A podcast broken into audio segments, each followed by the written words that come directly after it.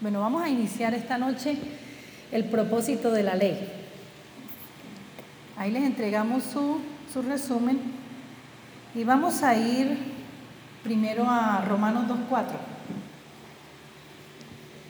Allí en sus Biblias vamos a entender hoy por qué ese propósito, cuál es el propósito de la ley, el verdadero propósito, ¿sí? Me dicen amén cuando estén allí en Romanos 2.4. Eso, amén. Dice así, o menospreciáis las riquezas de su benignidad, paciencia y longanimidad, ignorando que su benignidad te guía al arrepentimiento. Eh, cada clase se va a ir enlazando con la, con la que viene, ¿sí? con la que vamos a estar viendo cada jueves. Y acabamos de ver que qué es lo que nos lleva al arrepentimiento, la bondad del Señor, ¿cierto? Su benignidad, su amor, eh, en sí el amor del Señor. Según ahí el primer punto dice, la bondad de Dios es la que hace que la gente se arrepienta, no la ira del Señor.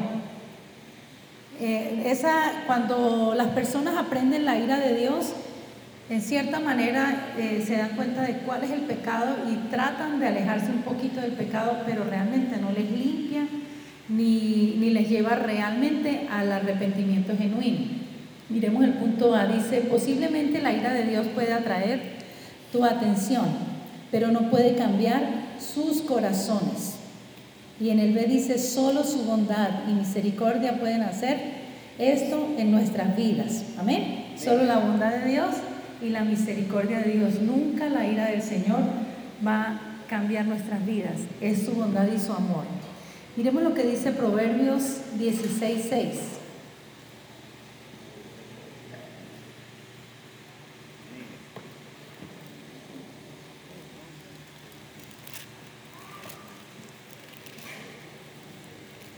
Qué bueno que todos puedan buscar en sus Biblias, lean el texto,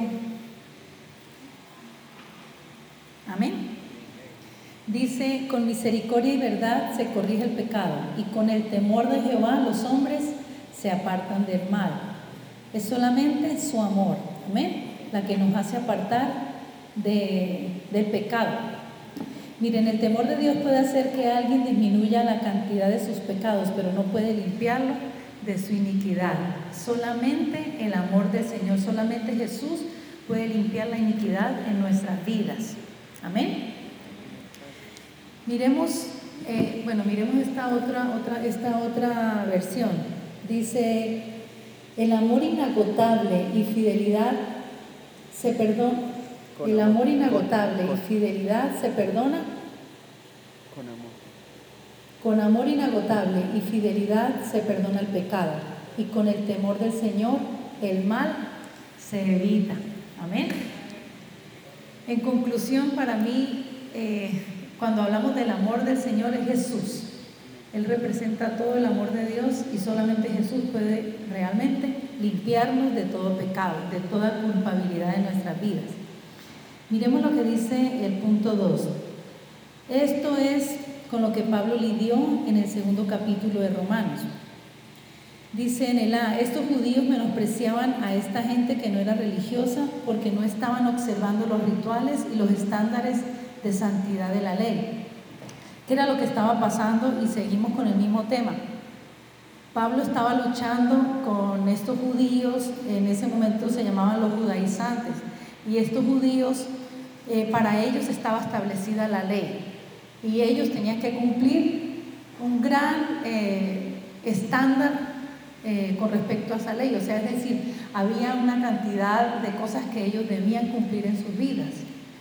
Y Pablo estaba luchando contra esto y estaba hablando del verdadero evangelio, de lo que Cristo había venido a hacer eh, acá en la tierra por cada uno de nosotros. Miremos el punto B, dice, puesto que a ustedes se les ha dado un conocimiento superior de los estándares correctos de Dios a través de la ley, además de su conocimiento intuitivo es decir, que no solamente conocemos intuitivamente, sino que a través de su palabra estamos recibiendo un mayor conocimiento. Y sigamos, dice, son doblemente culpables, ahora tienen una comprensión mental de lo que se requiere de perfección y no están cumpliendo con ello. El objetivo de esto, por supuesto, era callarles la boca, dice ahí en el punto C. ¿Cuál era el objetivo de todo esto? Que las personas no tuvieran excusas, que se quedaran calladas. ¿Qué sucede con una persona cuando está en esclavitud? Esa persona no tiene derecho de nada. No puede opinar, no puede hablar, no, no tiene ningún derecho. Y eso sucede con las personas que están bajo la ley. Estamos hablando no de la manera correcta de Dios, sino de la manera como, como las personas viven bajo la ley. Cuando vivimos bajo la ley es como tener unos estándares altos que tenemos que cumplir en nuestra fuerza. Entonces, ¿qué te dice la ley? Tienes que orar todos los días, mínimo tanto tiempo. Tienes que ayunar por lo menos tantas veces a la semana tienes que cumplir en la iglesia, tienes que estar, tienes que estar, tienes que estar. Y es una gran lista de cosas. Y eso daña muchísimo nuestro evangelio, o sea, ha dañado nuestro evangelio. Porque realmente lo que quiere el Señor que hagamos es que lo que hagamos lo hagamos por amor. Él vino a establecer algo mucho mayor y dice que es el amor de Él en nuestros corazones. Amén. Y de ahí en adelante nosotros todo lo hacemos es por amor. Pero bueno, sigamos acá con Él con estos puntos para poder avanzar con, con lo que estamos estudiando. Dice el punto 3. Pablo resumió todo esto en el capítulo 3 y yo les animo a que cuando vayan a responder las preguntas lean eh, Romanos capítulo 3, 4 y 5 para que los que están ahí, los que tienen apuntes, nos va a ayudar muchísimo con este estudio, lo que son Romanos 3, 4 y 5. Nos habla bastante de lo que es la ley y la gracia de Dios. Entonces, miren, dice en el punto 3, en el punto 3, Pablo resumió todo esto en el capítulo 3 diciendo, no importa si eres judío o gentil, si eres religioso o no, todos son culpables delante de Dios. Entonces, la persona religiosa, escuchen bien, no estamos hablando de los que vivimos bajo la gracia, estamos hablando de personas que viven bajo la ley, personas que recibieron a Jesús en sus corazones y empezaron a recibir una religión, no tanto el Evangelio de Cristo. Amén. El Evangelio de la gracia. En este momento estamos en el tiempo de la gracia. Y el Señor prácticamente tiene como todas las puertas y todos los brazos abiertos para que para recibir más personas en este tiempo. Amén. Porque Él nos está perdonando, nos está limpiando, nos está recibiendo a través de Jesús. Pero las personas que son religiosas no tienen ninguna ventaja. Miren, la religión no te acerca más a Dios, en realidad te hace más responsable, es decir, más culpable. Y todo el tiempo, cada vez te sientes más culpable porque resulta que pasó un día y termina la semana y tú te revisas, no, pero esta semana no ayuné, esta semana eh, no oré, esta semana esto, esta semana no hice esto, no hice esto. Y terminas mirándote a ti y no terminas mirando lo que hizo Cristo por ti. Amén. Para que vayamos entendiendo lo que estamos hablando. Entonces, mira, la religión te hace más culpable. Eso es lo que hace lo que en las personas que no conocen la justicia de Dios, que ahora nosotros somos la justicia de Dios en Cristo. Miremos lo que dice Romanos 3, 10 y 11.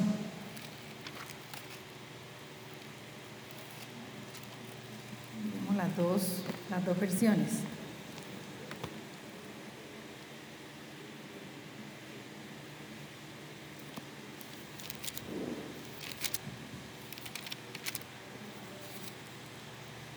¿Estamos ahí? Amén. Bueno. Romanos 3, 10 y 11. Dice, como está escrito, no hay justo ni aún uno. No hay quien entienda, no hay quien busque a Dios. Voy a leerles acá otra versión, dice, como dicen las escrituras, no hay ni un solo justo, ni siquiera uno, nadie es realmente sabio, nadie busca a Dios. Estamos viendo, estamos en el punto 3, ¿cierto? Miremos lo que dice allí eh, en la dice, en este contexto, el meollo del asunto que Pablo estaba tratando es que ni la persona que no es religiosa ni las religiosas son capaces de estar delante de Dios. O sea, según este versículo, esa persona no puede estar delante de Dios ni está recibiendo de su gracia, ¿cierto? Miremos, él dice, la persona que no es religiosa no puede afirmar una ignorancia total por su conocimiento intuitivo. Y la persona religiosa no puede reclamar aceptación y exigir una relación con Dios porque está por debajo del estándar de las mismas cosas que conoce tanto mental como intuitivamente. ¿Qué sucede? Esa persona ya sabe quién es Dios, ¿cierto? Pero por estar bajo esa religión, bajo la ley, no se siente eh, apta para estar delante del Señor, no se siente totalmente digno de estar delante del Señor. ¿Por qué? Ya, ya lo hemos estado estudiando varios días, bueno, los que han estado viniendo los jueves, porque estoy siempre mirando lo que yo estoy haciendo por Él, pero no estoy mirando, por eso dice la palabra, puesto mis ojos en Jesús, el autor y consumador de la fe. Por eso todo el tiempo el apóstol Pablo, yo nunca dejé de, de colocar mi mirada en Él, ¿cierto? Y resulta que la persona que mantiene todo el tiempo la mirada puesta en el Señor termina haciendo más cosas por el Señor. Pero nosotros no colocamos la mirada en lo que yo puedo hacer. Imagínense que nosotros tomáramos lo que hacemos acá en la parada como algo que pudiera llevarnos a, tener la aceptación de Dios. Nosotros estuviéramos uh, súper bien, ¿cierto? Miren todo lo que hacen, todos los días van, todos los días ayudan a la gente, todos los días hacen cosas pero resulta que nosotros estaríamos mirándonos de una manera religiosa y estaríamos bajo la ley. Amén. Pero cuando nosotros caminamos realmente en su gracia y en su amor, ese amor y esa gracia de Dios nos lleva a hacer más cosas por el Señor. Amén. Si ven que es diferente a que lo miremos, no es que yo hice tantas cosas como la persona que muere y, y la miran de una manera religiosa. No, ese Señor se la pasaba yendo al ancianato todos los domingos y le llevaba cosas a la gente por eso está con Dios.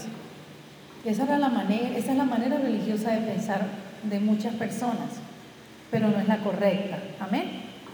Realmente miramos lo que Él ya hizo por nosotros en la cruz del Calvario. Miremos lo que dice el versículo 12. Eh, Romanos 3, 12 dice, dice, todos se desviaron, todos se volvieron inútiles no hay ni uno que haga lo bueno, ni uno solo. Estos eran los versículos que usaba la gente en muchas iglesias cuando predicaba yo en el puente. Yo les empezaba a hablar a la gente de la gracia de Dios, el Señor te ama, el Señor vino a rescatarte, pero, la gente, pero se acercaba a alguien religioso y que era lo primero que decía, pero tú pecaste y estás destituido de la gloria de Dios. ¿Cómo se siente uno cuando le dicen eso? No, pues grave, ¿cierto?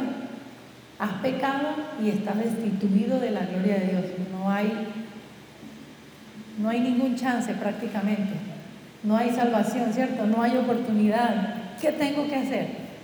Es lo primero que se nos ocurre. ¿Qué tengo que hacer yo? En vez de decir, Cristo ya lo hizo por mí. Amén. Cristo ya lo hizo por nosotros. Amén. Para darnos salvación. Bueno, sigamos.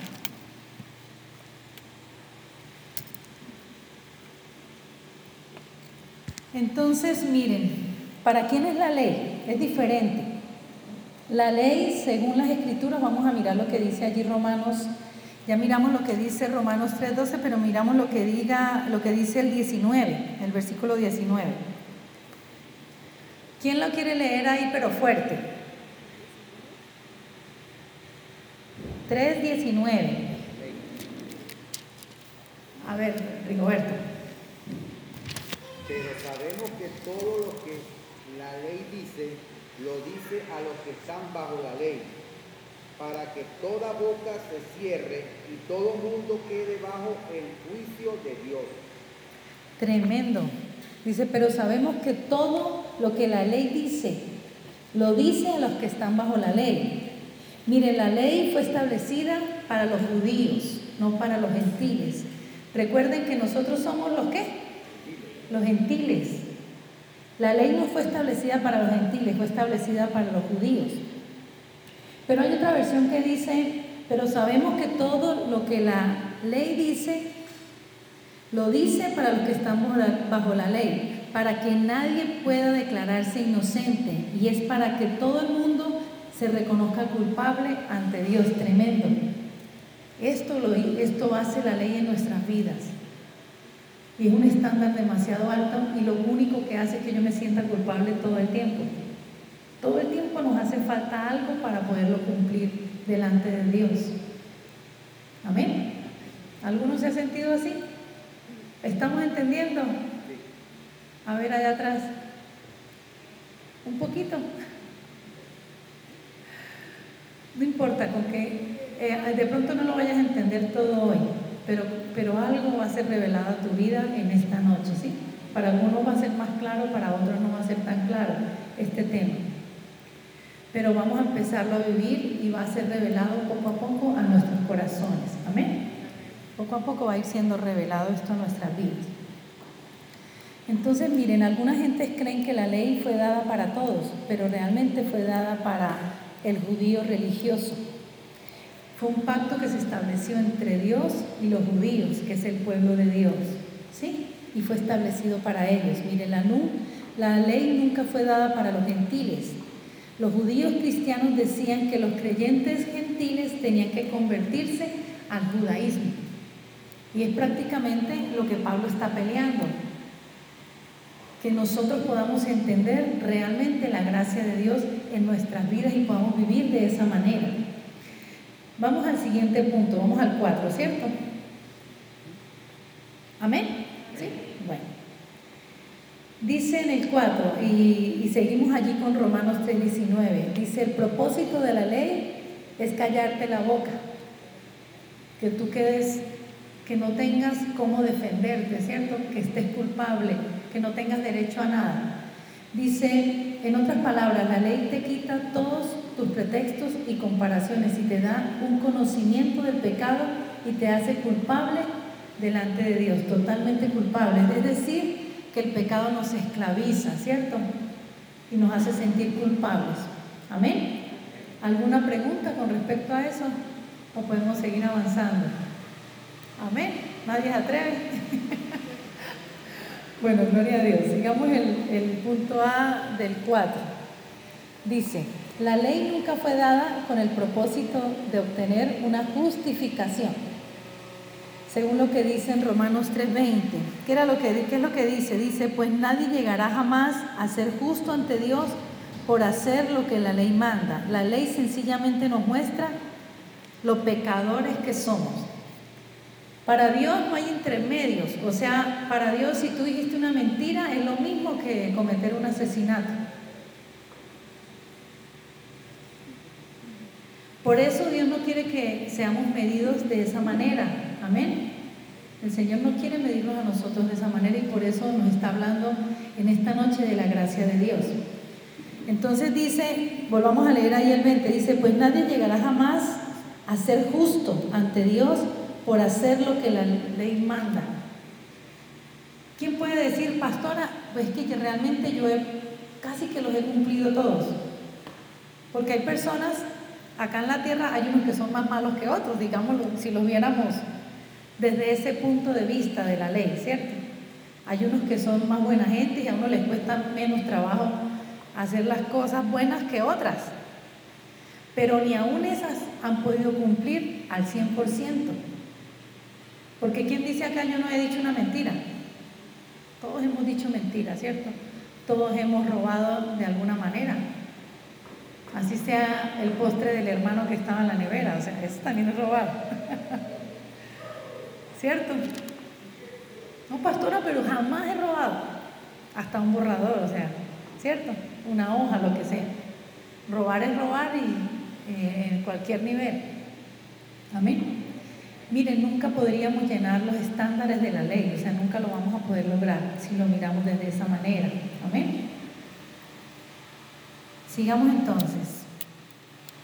Vamos en Romanos 3.20, ¿cierto? Voy a leer la segunda parte del 3.20. Dice, dice, la ley sencillamente nos muestra lo terribles que somos, ¿cierto? Si nos vemos sin Jesús, Entiéndeme esto, si nos vemos sin Jesús. Porque si no entiendes algo de lo que estamos leyendo esta noche, te puedes ir pensando, uy, yo soy terrible.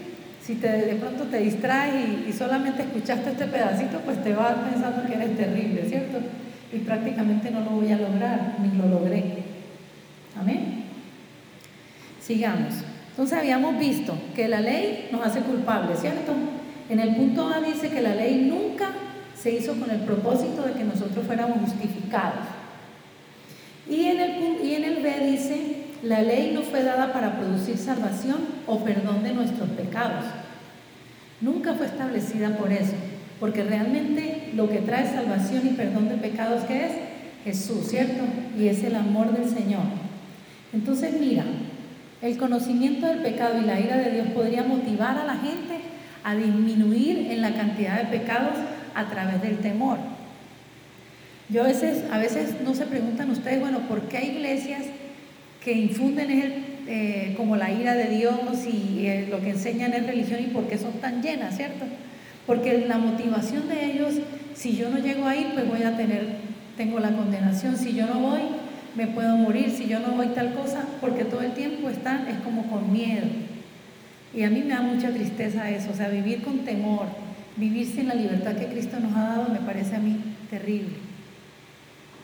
Yo, como que yo de lo que más le agradezco a Dios y cuando yo oro y cuando yo le digo, denle gracias a Dios, es que nosotros podamos vivir en esa libertad que Cristo nos ha dado.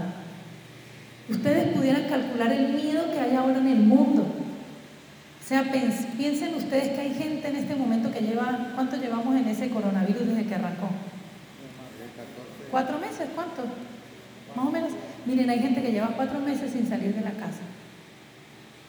Todo les llega a domicilio y apenas llega eso allá, llenan eso de alcohol y cada cosa tienen que lavarla, desinfectarla.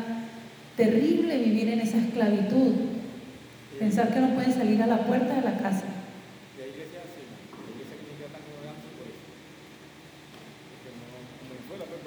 No, y es que realmente nosotros, si, nos, si estuviéramos mirando lo que está diciendo el mundo, nosotros estamos violando todo.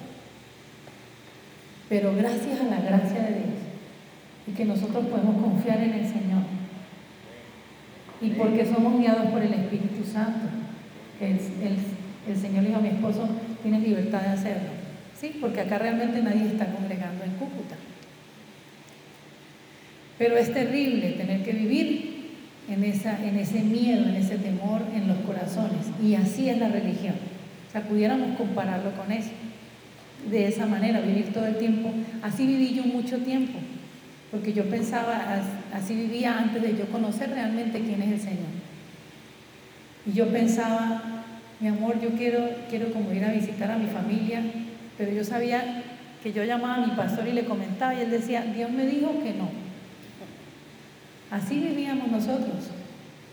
Y era una cosa tan horrible tener que pensar que el mismo pastor nos produce, hay pastores que nos producen miedo de pensar que yo le voy a preguntar algo al pastor y él, pues lógicamente que yo no le voy a decir al pastor que voy a ir a matar a alguien, pues él no me va a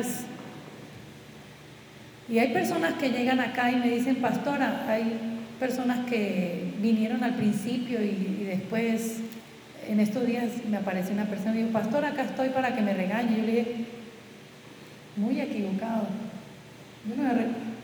Venga, escuche la palabra y la palabra nos habla. Ya no tenemos que regañar a nadie, ¿cierto? La palabra nos habla. Ella nos habla. Ella es un espejo, ¿cierto? Y ella nos habla a nuestros corazones. Amén. Entonces, es, hay un concepto muy equivocado de lo que es el Evangelio. Sigamos. Vamos en el, ya leímos el B, ¿cierto? Entonces, miren, solo el Evangelio, la gracia de nuestro Señor Jesucristo puede echar nuestro pecado fuera de nosotros, solamente Jesús. Amén. Vamos al 5. Vamos a leer allí Romanos 3:21. ¿Qué dice Romanos 3:21? Aquí que lo lea Edison con esa voz de trompeta. Pero ahora tal como se prometió tiempo atrás en los escritos de Moisés y de los profetas, Dios nos ha mostrado cómo podemos ser justos ante Él sin cumplir con las exigencias de la ley. Tremendo, eso está muy completo, sin las exigencias, de, esa, es la misma mía, dice, pero ahora tal como se prometió tiempo atrás en los escritos, es decir, en la ley y en los profetas, Dice, Dios no, nos ha mostrado cómo podemos ser justos ante Él sin cumplir con las exigencias de la ley. Tremendo. Dios nos ha mostrado cómo podemos ser justos. Tremendo, que el Señor nos revele realmente lo que es la justicia de Dios para nuestras vidas. Ella debe ser revelada en nuestros corazones para poder vivir en esa libertad. En la medida en que la justicia de Dios es revelada en nuestras vidas, miren, es el hecho de que nosotros estamos ante un tribunal y somos culpables de todo. Pues digamos, a mí me sentaron en el banquillo y me sacan un listado de cosas y soy culpable de todo. Pero resulta que aparece Jesús y dice, yo voy a pagar por ella. Tremendo, ¿no? Aparece Jesús en su infinito amor, entrega su vida y dice, yo pago por ella. Esa es la gracia de Dios. Amén. Pero Satanás, ¿qué hace? Supuestamente quita a Jesús y nos dice, tú eres culpable. Cristo no hizo nada. Amén. Bueno, gloria a Dios. Y Carlito me está distrayendo acá a todo el mundo.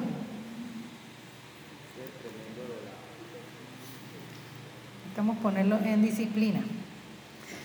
Bueno, sigamos. ¿Íbamos en qué? Romanos 3:21, ¿cierto? Dice ahora, aparte de la ley, se ha manifestado, bueno, en la otra versión dice, aparte de la ley, se ha manifestado la justicia de Dios. Leamos allí el 5, dice, en otras palabras, puedes hacerte justo, disfrutar una relación correcta con Dios como si nunca hubieras pecado y ser completamente perdonado, limpio y puro ante los ojos de Dios sin guardar la ley. Yo me quedo ahí como callada, Dios mío pareciera como algo equivocado, porque es que estamos tan enseñados a que tenemos que cumplir, a que yo tengo que hacerlo, a que depende de mí. Amén. Tremendo, miren, volvamos a leer ese punto porque está muy tremendo. Dice, en otras palabras, puedes hacerte justo, disfrutar de una relación correcta de Dios. Miren, esta es la justicia de Dios, una relación correcta o una parte de lo que es la justicia de Dios, una relación correcta con el Señor. Ah, muchas veces vamos delante de Dios como algo muy lejano, muchas veces o casi siempre vamos sintiéndonos culpables delante de Él. Todo el tiempo diciéndole, Señor, perdóname, yo he pecado, he fallado y hice esto y hice esto y es, y es todos los días con esa carga tan terrible. En vez de decir, Señor, tú me has justificado. Amén. Tú eres la justicia de Dios. O sea, Él me ha hecho a mí justo a través de Cristo. Me ha hecho justo. Y por eso Él necesita que nosotros recibamos esa justicia, podamos vivir en esa justicia para ir delante de Él con libertad. Amén. ¿Por qué vino Cristo? Para nosotros poder tener esa relación maravillosa con Él en libertad. No todo el tiempo como si yo llegara delante de un juez que, que me va a juzgar. Como que él estuviera todo el tiempo con el dedo así, esperando a ver yo qué, yo qué estoy haciendo. Amén. Dice allí, dice una relación correcta con Dios, como si nunca hubieras pecado, tremendo, y ser completamente perdonado, limpio y puro ante los ojos de Dios sin guardar la ley. Porque es que dice que Él vino a cambiar toda esa ley y dice que la ley del Señor Jesús es el amor. Entonces usted dice, muy bueno, ya podemos hacer lo que queramos, ¿cierto? Porque ya no tenemos que cumplir la ley. Pero si sabías que la ley del amor termina siendo mayor.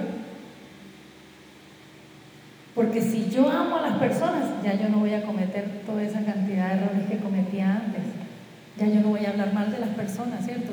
Y ya me voy a quitar un pecado, digámoslo así. Me voy a quitar un pecado menos porque ahora yo estoy mirando con tanto amor a la gente que ya yo no hablo mal de la gente, ¿cierto? Ya yo tengo tanto el amor del Señor en mí que yo ya no estoy eh, señalando, yo ya no me estoy comparando, yo ya me estoy sintiendo en libertad, yo empiezo a vivir de una manera diferente. Y si alguno robaba, ya no quiere robar más. Y si alguno decía mentiras, Dios mío, ¿qué me está pasando? Ya no puedo decir mentiras. Amén. Eso es la gracia de Dios, eso es la justicia de Dios en nuestras vidas. Eso es lo que, es, lo que ella hace. Entonces, miren, la gracia de Dios es la que nos da el poder para no pecar. ella nos da a nosotros el poder para no pecar. Amén. Amén. Muy poquitos amén. bueno, gracias Señor. Él es maravilloso. ¿Dónde íbamos? Solo habíamos leído... ¿La A ya la leímos? No, no. solo leímos Romanos 3:21, ¿cierto? La A dice, todo el Antiguo Testamento, es decir, la ley y los, profetas, apuntan hacia esto. Es decir, miren, la gente que toma los mandamientos de la ley del Antiguo Testamento y, los y enseña que debes cumplirlos para ser aceptado por Dios. Esto fue todo mal interpretado, porque realmente la ley, lo que realmente ellos querían eh, enseñar con la ley era que íbamos a que venía un Salvador. O sea, siempre ellos, la ley quería enseñar y apuntaba siempre a un Salvador y a la necesidad que tenemos de un Salvador. Pero eso fue mal enseñado, ¿sí? Miremos el B, dice, la ley y los profetas dan testimonio de la venida del justo, es decir, el Señor Jesucristo, y de la justicia dada como un don gratis a través de la fe en su nombre. Miren, la ley era algo temporal que proyectó y profetizó la venida del Señor Jesús. Es decir, que fue mal, mal enseñada, ¿cierto? Miren, la ley fue, fue dada por Dios para mostrarnos todas las cosas que teníamos que hacer para lograr estar bien con Él. Eso es falso. Eso no es realmente lo que el Señor quería enseñarnos. Miremos lo que dice Romanos 7, del 7 al 11.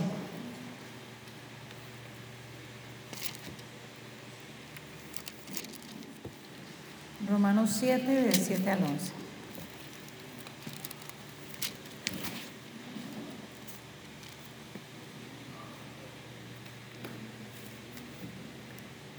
dice la palabra.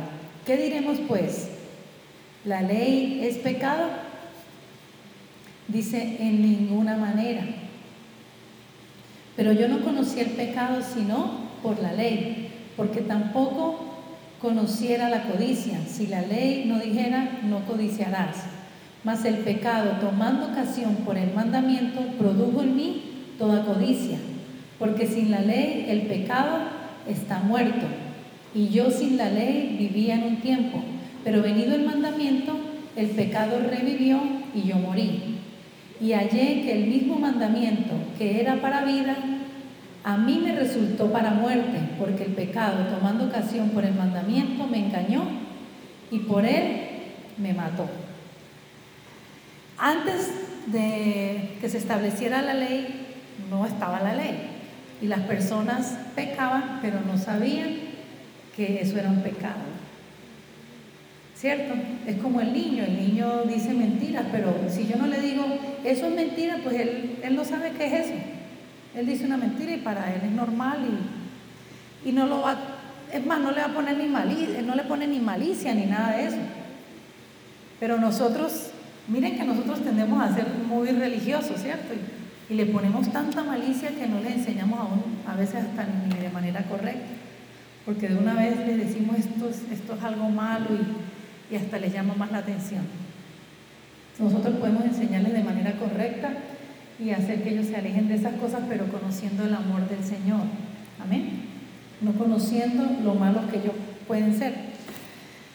Eh, bueno, dice, ellos no conocían la ley, pero aparece la ley y aparece no codicias, no tal era lo que le enseñaban en la iglesia católica, ¿cierto? Los diez mandamientos. Eso era, no robarás, no matarás, no dirás falso testimonio, no esto, no esto no esto. Y era lo que más, es lo que más se rompe, ¿cierto? Pero en ese momento en que se sabe que eso está mal, en ese momento viene la muerte, viene muerte. Bueno, no es que nos vamos a morir ahí de una vez, ¿cierto? Pero vamos ahorita vamos a mirar el punto 6 a ver qué dice. Dice, pero la ley revivió el pecado, ¿cierto? Esa ley revivió el pecado. Según lo que dice Romanos 7, del 7 al 11. Y miremos el, el la. Dice, la ley fortaleció al pecado en su batalla en contra de nosotros. Es decir, que tomó fuerza, ¿cierto? Y miremos lo que dice 1 Corintios 15, 56.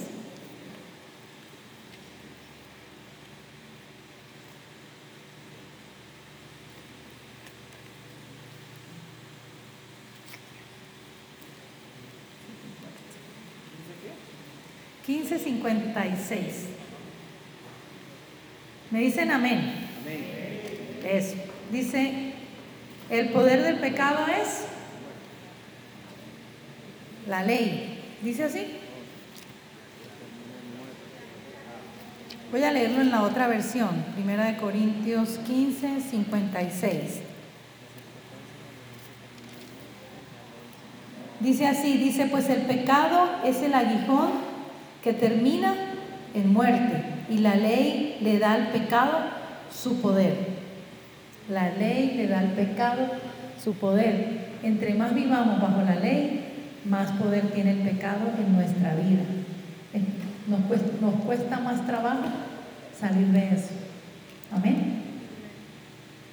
Muchas personas, pastora, pero estoy luchando con, con dejar el cigarrillo, con dejar tal cosa, con dejar la infidelidad, con dejar la mentira, porque lo están haciendo bajo la ley.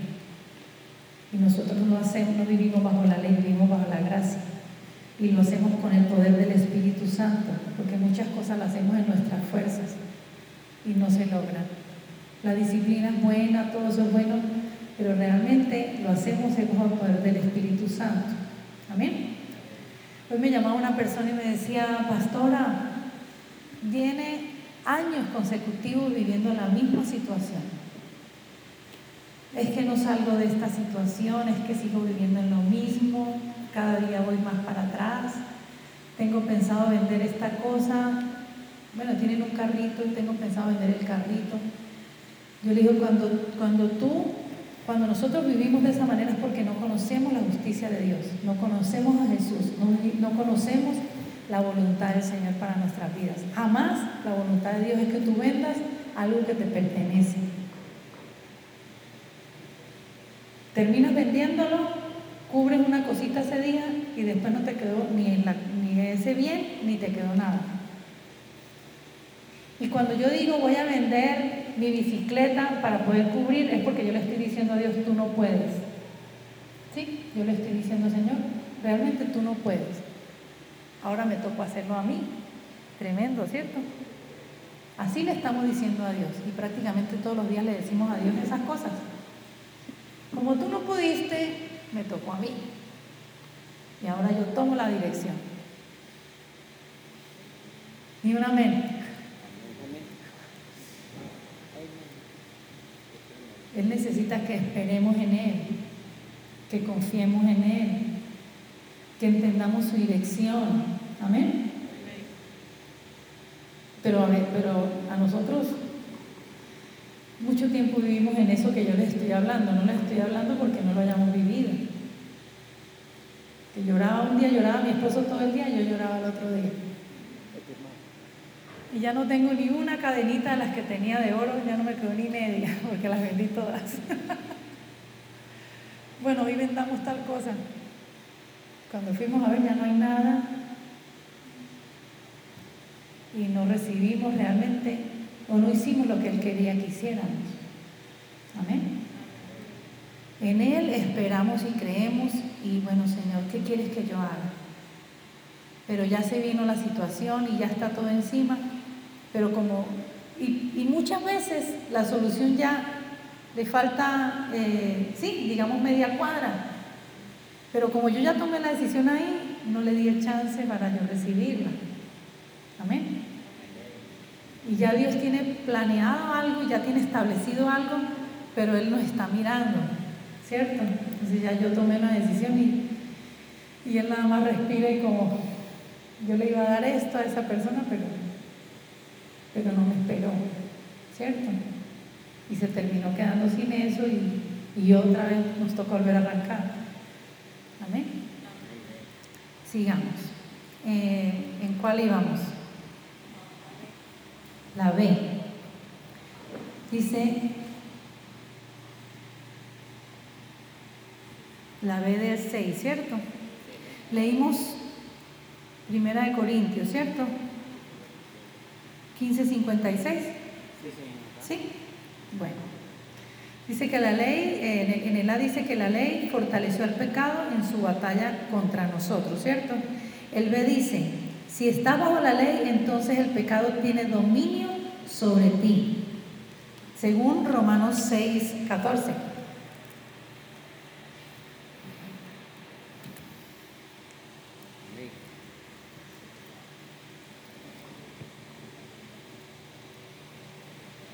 Romanos 6:14 dice, el pecado no se enseñoreará de nosotros, pues no estás bajo la ley, sino bajo la gracia.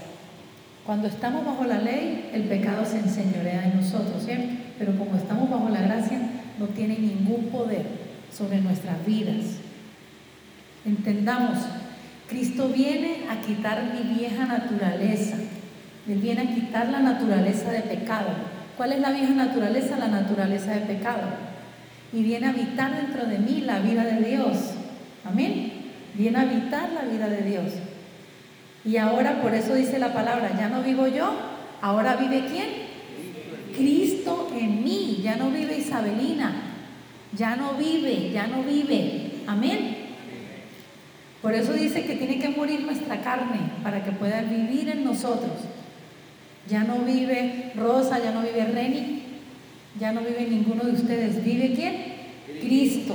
Amén. Vive Cristo. Entonces ya yo tengo que pensar diferente, ¿cierto? Porque es ahora Cristo en mí. Ya no, es, ya no soy yo. Tremendo. Ya no somos nosotros.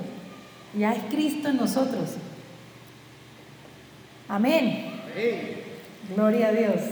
Ya leímos 6.14. Ahora miremos el se dice, aún si cumpliéramos, aún si el 99% eh, de los mandamientos, el que quebrantáramos más nos haría culpable de todo. Si quebrantamos uno, ese nos hace culpable de todo. Miremos lo que dice Santiago 2.10. Santiago, el que si a alguno se le dificulta encontrar allí, puede el del lado ayudarle. Santiago 2.10. Dice, porque cualquiera, bueno, esperemos un poquito allá. Dice, porque cualquiera que guardare toda la ley, pero ofendiere en un punto, se hace culpable de todo, ¿cierto? Miremos acá como dice en esta otra versión, el 2.10, dice, pues el que obedece todas las leyes de Dios, menos una, está culpable como el que las desobedece todas. Por eso yo les decía que prácticamente el que, ay pastora, pero es que yo no mato, yo no robo, solo, solo le contesto groserías a mi esposa, pero eso, eso es normal, pastora, eso es normal. Todos los días le grito a mis hijos, le contesto mal a los que viven cerca de mí, todos los días me lleno de ira, pero eso es normal. Y no mato, y no robo, y no fumo. Ya ni bailo, pastora, imagínense, tremendo. O sea que nada sirve, ¿sí o qué?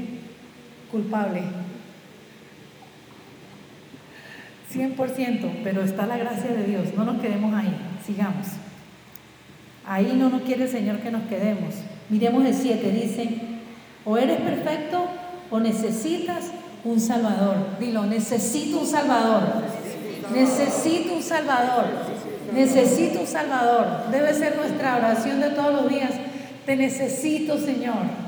Porque estás reconociendo todos los días que dependemos de Él. Señor, no importa que le digas todos los días te necesito, no importa. Él está súper feliz de que se lo digas todos los días, porque Él está dispuesto a ayudarte todo el tiempo. Auxilio, Señor, te necesito todos los días. SOS, pónganlo ahí en, en grande. todos los días necesitamos un Salvador. Amén. Toca como el, chapulín colorado. ¿Cómo era? Estoy, estoy como el chavo.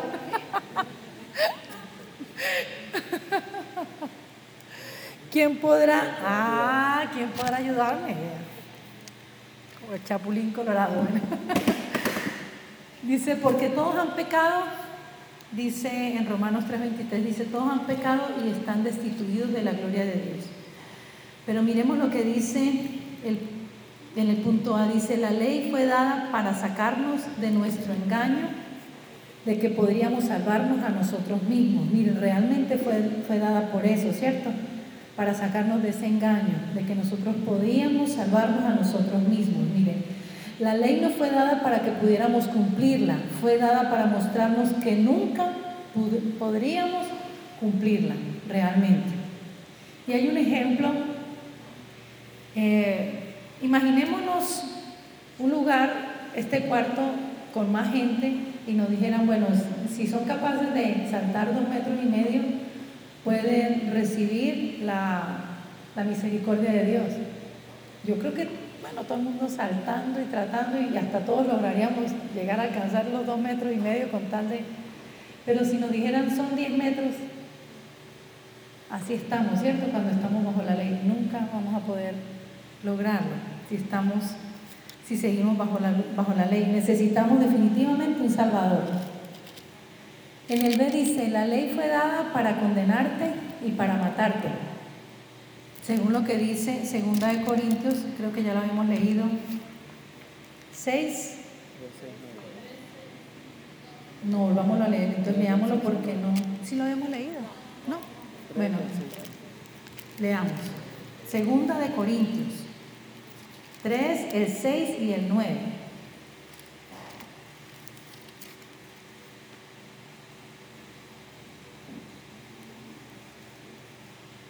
Bueno, yo se lo voy a leer en otra versión. Dice el 6. Él nos capacitó para que seamos ministros de su nuevo pacto. Dice, este no es un pacto de leyes escritas, sino del Espíritu. Amén. No es un pacto de cosas escritas, sino del Espíritu. El antiguo pacto escrito termina en muerte, que era el de Adán. Dice, pero de acuerdo con el nuevo pacto, el Espíritu da vida. Amén. Ya no estamos en ese pacto de muerte, ahora estamos en un nuevo pacto que es un pacto de vida. Amén. Y en el 9 dice, versículo 9, 9, si el antiguo camino que trae condenación era glorioso, imagínense, si ese antiguo pacto era glorioso, ¿cuánto más glorioso es el nuevo camino que nos hace justos ante Dios? Amén. Si era glorioso, si vimos todo ese tiempo que la gente caminó por ese desierto, vieron milagros sobrenaturales y era muy poderoso, cuanto más este en el que estamos viviendo, nosotros. Amén. Recíbelo, entiéndelo y vívelo. Amén. Vivamos este nuevo pacto que el Señor nos ha entregado, nuevas promesas. Amén. Dice mucho más glorioso que el antiguo. Gracias al Señor, Dios es demasiado bueno y maravilloso. Ahora miremos el punto 8. Entonces recuerda, el, el Señor vino para darnos vida y no muerte. En el versículo 22 de, miremos Romanos 3, 21 y 22, que lo habíamos estado mirando, pero volvamos ahí. Vamos a mirar, miren, Romanos 3, 21 y 22, Romanos 9, 30 y Romanos 10, 10. Por eso quedémonos allí en Romanos. Dice el 21 y el 22, dice, ahora aparte de la ley se ha manifestado la justicia de Dios, testificada por la ley y los profetas, la justicia de Dios por medio de la fe en Cristo, para todos los que creen en Él, los que creen en Jesús, ¿cierto? Porque no hay diferencia. Y miremos el 9.30. Romanos 9:30. Yo le voy a leer en otra versión. Dice, Romanos 9:30 dice, ¿qué significa todo esto? Aunque los gentiles no trataban de seguir las normas de Dios, fueron declarados justos a los ojos de Dios. ¿Quiénes son los gentiles? Nosotros. Imagínense, aunque dice, aunque nosotros tratamos, no tratamos de seguir las normas de Dios porque no estábamos bajo la ley, dice, a pesar de eso, fuimos declarados justos ante los ojos de Dios. Y eso sucedió por medio. Eso sucedió porque tú hiciste cosas muy buenas, ¿cierto? Y porque eres muy buena. Ah. Eso es porque tú vas siempre a la iglesia, ¿cierto? Eso es porque tú ayunas todas las semanas. Porque oras todos los días. Porque lees la Biblia en un año. No. Bueno, gloria a Dios. Fue, sirvió esta noche entonces. ah, gloria a Dios. Esto fue por fe. Amén. Y esto es por Jesús. Dice el 10.10, Romanos 10.10. Pues es por creer en su corazón que eres declarado justo a los ojos de Dios. Y es por declarar abiertamente tu fe que eres salvo. Porque confesaste con tu boca y creíste en tu corazón, en Jesús. Amén. Porque confesaste con tu boca y creíste en tu corazón. En el punto 8 dice, el versículo 22 enfatiza la justicia de Dios. Miren, hay dos justicias. En el A dice la justicia que viene por vivir lo mejor que puedas de acuerdo con la ley, te puede beneficiar en tus relaciones con otra gente, para limitar los accesos de Satanás a tu vida, pero es totalmente ineficaz para conseguir una relación correcta con Dios. Amén. Es cuando, sí, cuando hay personas que nosotros vemos que son correctas, que son buenas personas, pero ya son cosas que ellos hacen, no es por Jesús. Amén. Pero miren que este tipo de personas no, no tienen una total eficacia porque, porque no tienen una buena relación o una relación correcta con Dios. Y en el B dice, pero la justicia que proviene de Dios, ponle atención a esto, no te me duermas, no te distraigas. Dice, pero la justicia que proviene de Dios, una justicia dada por Dios, no de nosotros, ¿cierto? Esta es perfecta, es santa, es infinitamente mayor que cualquier justicia que pudiéramos obtener, obtener a través de nuestros propios esfuerzos. Amén. Te está queriendo decir que todo lo que proviene de Él siempre va a ser infinitamente mejor que lo que nosotros podamos hacer o lo que podemos lograr o lo que podemos recibir. Amén. Gloria a Dios. Dios es bueno. Amén. Nosotros estamos en una situación tan difícil, porque ustedes dirán, bueno, ustedes no han estado en situaciones difíciles, pero sí hemos estado en muchas situaciones difíciles. Y un día nos, dieron un consejo, no se metan en más créditos porque éramos debiendo mucha plata, mucho dinero y cada día más situaciones. Un día dijimos, Señor, definitivamente vamos a confiar en ti. Porque cuando yo no me meto en crédito, ya le digo a Dios, ahora sí voy a confiar en ti, ¿cierto?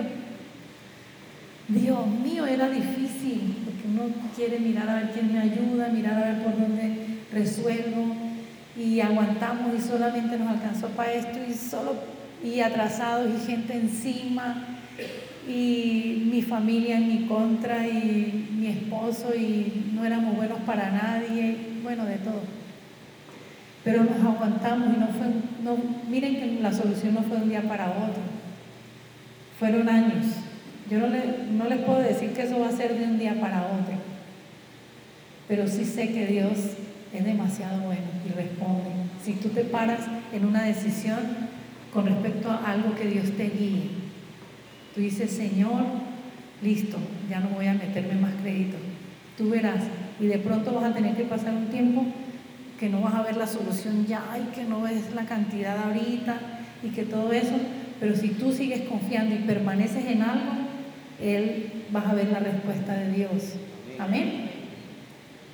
Y así fue en muchas cosas, o sea, en decisiones que tomamos.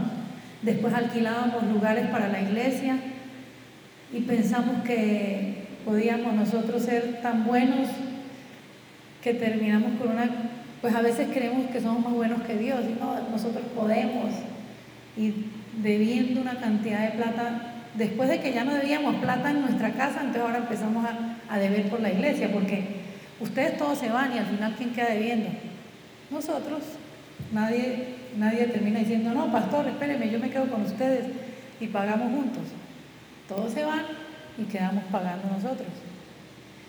Y teníamos una deuda y acá las deudas crecen rapidito, acá en Colombia. Eso es, O sea, de un año a otro ya sube 5 millones y ya el otro año ya son 10 millones. En todo caso, esa deuda que había empezado pequeña, el año pasado creo que eran 16 millones, yo no me acuerdo. ¿Quién se acuerda del testimonio? En todo caso, cada diciembre, que es cuando uno se propone cosas, ¿cierto? Uno dice, bueno, Dios mío, ahora sí este año, Señor, por favor, ahora sí. Dios, y yo, amor, ¿por qué no vamos a ver? Hablamos con la señora, porque todos los años termina el año y no pagamos la deuda. Dios mío, y viene otro año y se va a crecer más la deuda y otra cosa sin solucionar. Y pareciera que estuviéramos siendo muy irresponsables también, ¿cierto? Pero gloria a Dios, no había gente como encima de nosotros todos los días cobrándonos. Nosotros, bueno, Dios mío. Y gracias al Señor, el año pasado nos llamaron a decirnos que las personas que nos tenían esa demanda la habían quitado y ya no debíamos ningún peso. Gloria a Dios. Teníamos, queríamos solucionar, hubiéramos podido hacer un crédito para pagar, ¿cierto? ¿O no? Porque hubiéramos dicho el primer año, no, hagamos un crédito, pagamos y eso no se nos aumenta. Pero nosotros confiamos en el Señor porque no había más nada que hacer. ¿Sí me entienden? No podíamos hacer más nada. O sea, si Dios nos hubiera dicho, tomen, los 5 millones vayan para él, pues uno va y lo hace. Pero si no lo hay, pues no puedo hacer nada. Señor, detén los que me van a matar por esa plata, detén los que me van a no sé qué, detén a todo. Y al final Dios nos detuvo. Amén. Otra persona, 8 millones, Dios mío, Padre, ¿qué vamos a hacer? Y encima hay señales y, nosotros dice que pastores peor. ¿Sí o qué? Que tienen que dar testimonio. ¿Y a quiénes les cae más duro? A los pastores. ¿Y eso que son pastores? Gloria a Dios, esas personas nos llamaron y dieron pastores, no nos deben nada y quemaron lo, que, donde estaba escrito la deuda, lo quemaron en una caneca. Pero eso lo hace Dios. Amén.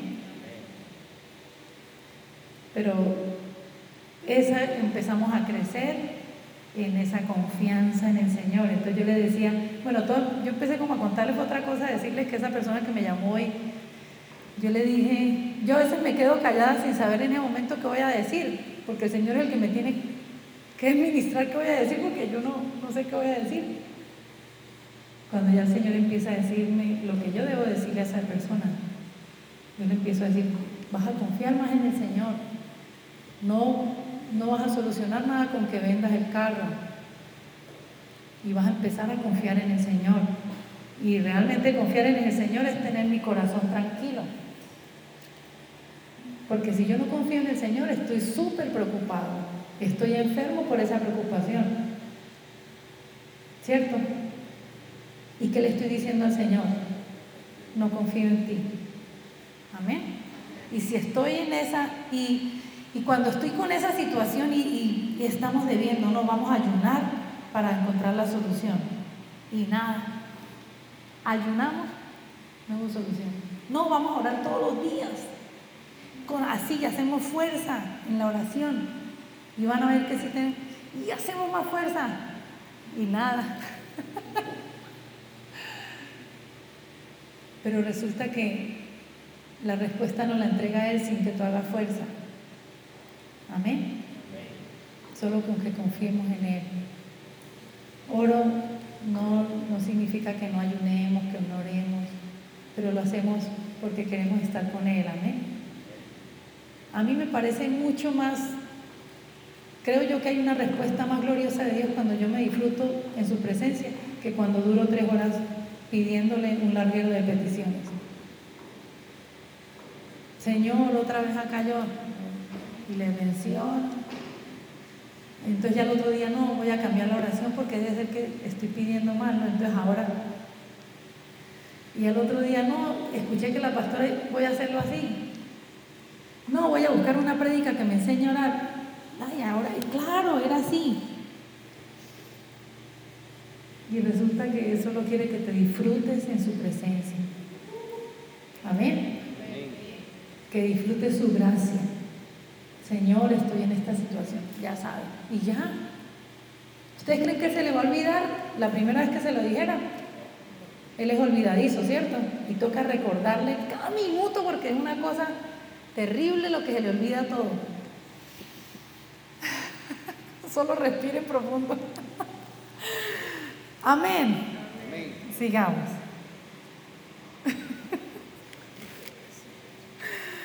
Hay gozo de Dios, amén. ya leímos el B, ¿cierto? que su justicia, ¿cierto? Es perfecta, es santa, es infinita. Amén. Y mayor que lo que nosotros podemos hacer. Gloria a Dios. Nueve, tienen la hoja completa, ¿cierto?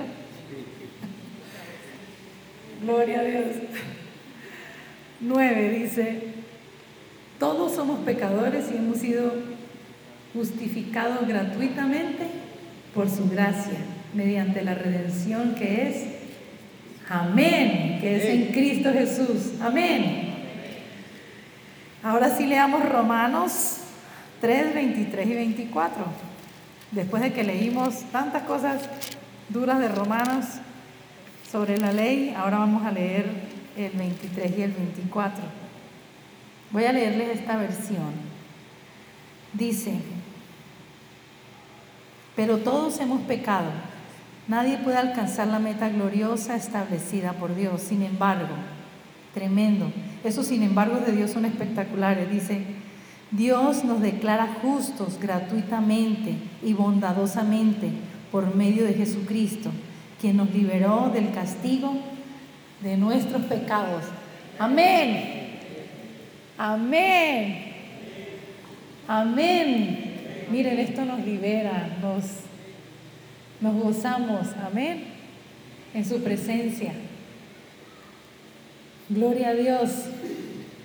Dice, a pesar de que somos pecadores, Él nos ha hecho justos. Amén. Él te hizo justo. Dile a la persona que está a tu lado. Él te hizo justo. No por lo que tú hiciste, sino a través de Jesús. Amén. No por lo que hiciste, a través de Jesús. Imagínense, dice que todos habíamos pecado y estábamos destituidos de la gloria de Dios, pero por esa super idea de Dios de enviar a su Hijo, ahora somos justificados.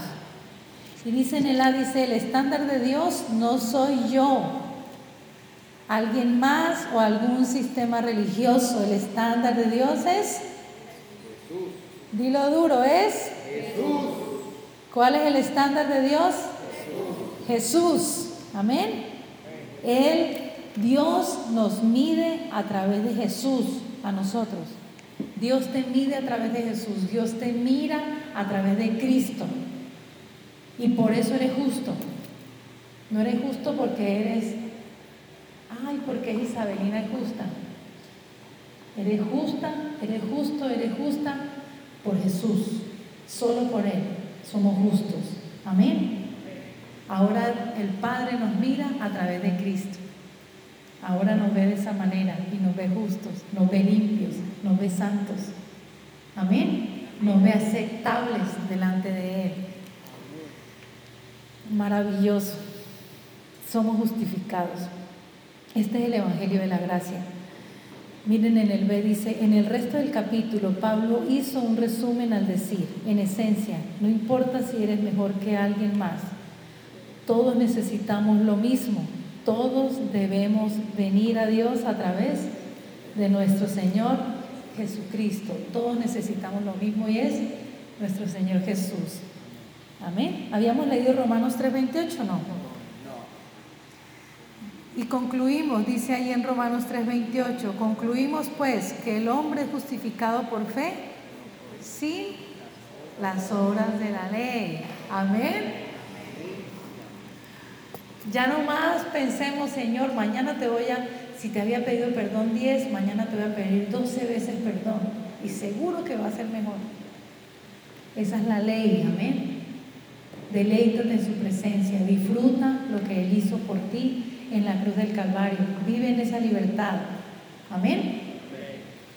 Tremendo. Dice, concluimos pues que el hombre es justificado por fe sin las obras de la ley. Esa es la conclusión. Esa es la conclusión de esta noche. y me gozo, tengo mucho gozo en mi corazón. Esas son buenas nuevas. Esas sí son buenas nuevas. Amén. Claro está, si son cosas que tienes que decidir en tu, en tu vida, porque hay cosas que estamos haciendo mal, eh, que estamos de pronto administrando mal, hay cosas acá en la tierra que tenemos que aprender, lógicamente, y que tenemos que corregirlas. Por eso tenemos al Espíritu Santo y oramos para que Él sea guiándonos en eso. Amén. Bueno, vamos a darle gracias a Dios. Gracias te damos, amado Señor, gracias por tu gracia, gracias porque hoy entendimos que tú nos has justificado a través de Cristo. Gracias porque ya no vivimos por las obras de la ley, Señor. Y gracias porque hoy entendemos que somos salvos por gracia, Señor. Gracias por tu amor, por tu bondad, por tu misericordia, por tu fidelidad. Bendigo a cada persona en este lugar. Declaro que es tu bendición en sus vidas en el nombre de Jesús. Y allí con tus ojos cerrados, si tú no tienes esa convicción de tener a Cristo en tu corazón, vamos a hacer esta oración. Vas a, poner tu mano en tu corazón y vas a decir, Señor Jesús, hoy reconozco que he fallado y que necesito un Salvador. Tienes que declararlo con tu boca, que escuche, que tú mismo te escuches. Dile, Señor, necesito un Salvador. Te necesito a ti. Señor Jesús, en esta noche sé que tú vienes a mi vida y te recibo en mi corazón como mi Señor, como mi Salvador. Gracias Señor por ese regalo de la salvación. En el nombre de Cristo Jesús. Y salimos en bendición y en victoria. Y creemos en tu protección en nuestras vidas. Amén. Aleluya.